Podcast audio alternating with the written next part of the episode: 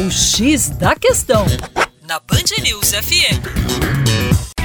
Salve, salve, ouvintes da Band News FM. Meu nome é Vitor Augusto e sou professor de Geografia da equipe Terra Negra. Hoje eu queria falar com você sobre a base de Alcântara, que a partir de um acordo com os Estados Unidos pode ser possível a utilização por parte do governo americano desse território para o lançamento de foguetes e satélites. Os Estados Unidos, além de sua frota de porta-aviões, navios e submarinos nucleares, que trabalham basicamente em todos os mares do planeta Terra, possuem mais de 700 bases militares terrestres fora do seu território nacional e nos mais diversos países, basicamente em todos os continentes.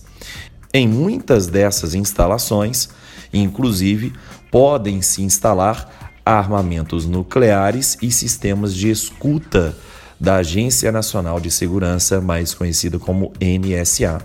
Os Estados Unidos já têm uma base de lançamento de foguetes em território nacional que fica no Cabo Canaveral. Essa base, diga de passagem, perfeitamente aparelhada com os equipamentos mais sofisticados para o lançamento de satélites. No caso brasileiro, não é a presença dos Estados Unidos na base de Alcântara que impedirá o Brasil de ter uma base de lançamento de foguetes.